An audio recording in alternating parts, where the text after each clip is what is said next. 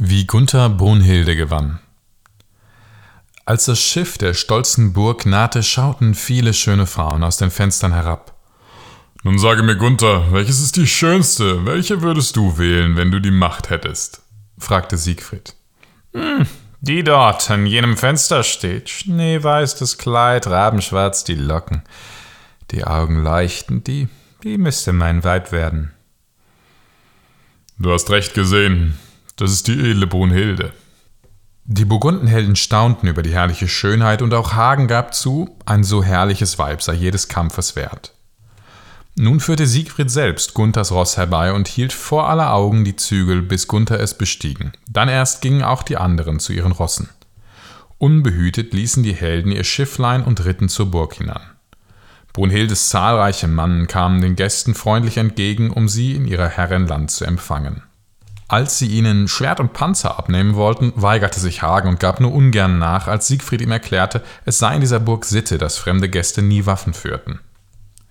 Die Königin wollte wissen, wer die Recken seien, deren Ankunft man ihr gemeldet, aber keiner konnte ihr sicheren Bescheid geben.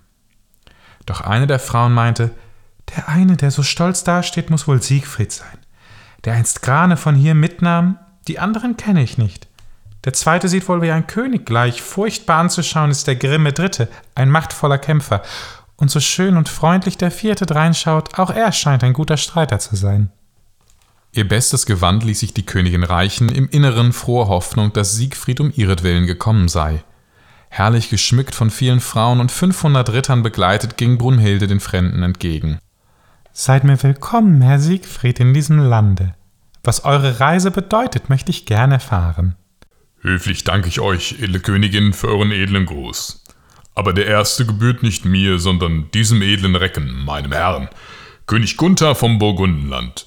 Er ist vom Rhein gekommen, um um dich zu werben. Er hieß mich mit ihm zu fahren, und ich konnte ihm nicht verweigern. Ein tiefes Weh umfasste Brunhilde, als sie diese Worte vernahm. So hatte ihr geheimes Hoffen sie getäuscht. Doch schnell gefasst erwiderte sie Ich kannte ihn nicht. Er wird es mir sehr verzeihen, dass ich ihn nicht zuerst begrüßte.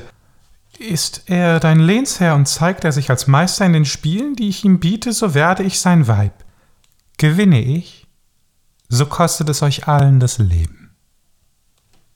Siegfried trat zu König Gunther und flüsterte ihm zu, er möge furchtlos alles zu der Königsjungfrau reden, was er wolle. Mit seinen Künsten werde er ihn wohl vor ihr behüten. Heere Königin, sprach Gunther, Wählet Spiele, wie ihr wollt. Wären es auch mehr, ich wollte sie alle bestehen, um eurer Schönheit willen. Ich will mein Haupt verlieren oder euch als mein Weib sehen. Ein Schild von rotem Gulde trug das Gesinde herbei, mit stahlharten Spangen. Der Schild hatte aber eine reich mit Smaragden besetzte Borde. Der Buckel des Schildes war wohl drei Spannen dick. Kaum konnten ihn vier Kämmerer forttragen. Der Speer war groß und schwer. An tausend Pfund Metall mochten dazu verwendet worden sein. Mühsam trugen ihn drei von Brunhildes Mannen herbei, den gewaltigen Feldstein aber vermochten kaum zwölf Männer von der Stelle zu bewegen. Der Anblick brachte Gunther Sorge. Was soll hier geschehen? Wäre ich wieder lebend bei den Burgunden, so möchte ich gern auf jede Liebeswerbung verzichten.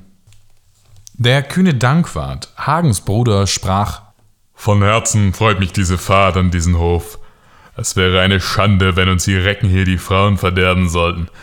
Es gränt mich, dass wir hier ins Land kamen. Hätte nur mein Bruder Hagen sein Schwert und ich das meine, der Brunhildes Mann sich wohl in Acht nehmen.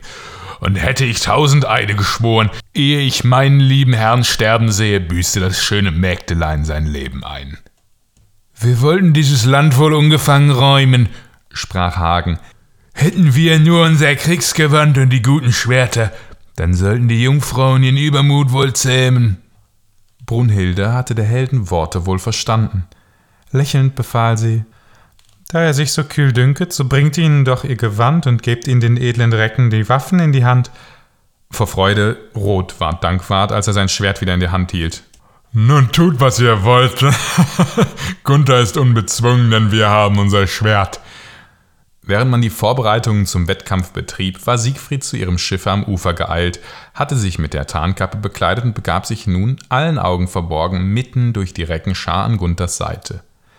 Leise berührte er den erschreckten König mit der Hand und flüsterte: Sei getrost, König Gunther, Ich bin dir nah und streite für dich. Unser ist der Sieg. Auf Brunhildes Wink schlossen ihre Recken einen Kreis um die weite Ebene. Als sie die Ärmel ihres Gewandes emporgestreift hatte, fasste sie den furchtbaren Speer und zielte in der rechten wiegend auf den Gegner. Mit hell sausendem Ton durchschnitt die Waffe die Luft und traf Gunthers Schild mit solcher Macht, dass er wie Bast zersplitterte. Gunther und Siegfried strauchelten von der Gewalt des Stoßes, der sie aber unverwundet ließ. Doch brach Siegfried von der gewaltigen Erschütterung das Blut aus dem Munde. Schnell aber hob er Gunther empor und schleuderte den durch dessen Hand vom Boden aufgehobenen Speer, ihn umkehrend, um das Mägdelein nicht zu verwunden, mit solcher Wucht auf die Jungfrau, dass diese erbleichend in die Knie sank.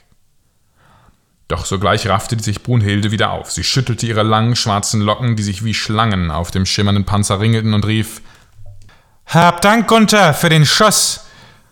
Nun hob sie den ungeheuren Feldstein vom Boden auf, fing ihn wie einen Ball spielend auf und schleuderte ihn wohl zwölf Klafter weit.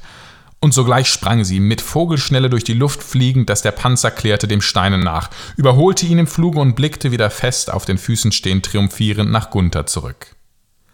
Lauter Beifall erschall von allen Seiten. König Gunther schien verloren.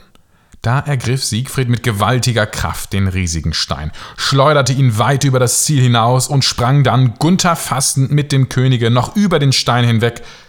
Doch alle Umstehenden sahen nur Gunther. Unbegreiflich schien allen, was sie im Auge gesehen. Brunhilde erblaßte und errötete. Dann bezwang sie sich mit Gewalt und rief: Du hast recht gesiegt, König Gunther. Wohl, ich werde dein Weib.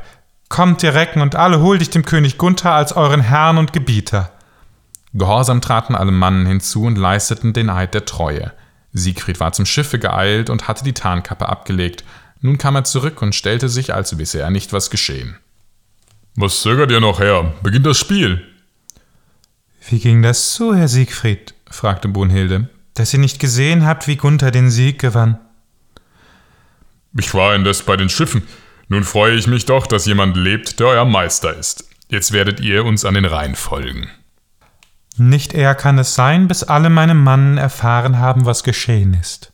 Nach allen Seiten schickte Brunhilde Boten aus, und täglich strömten neue Scharen ihrer Mannen ins Schloss, so dass Hagen in ernstliche Besorgnis geriet, sie könnten von der Übermacht überwältigt werden.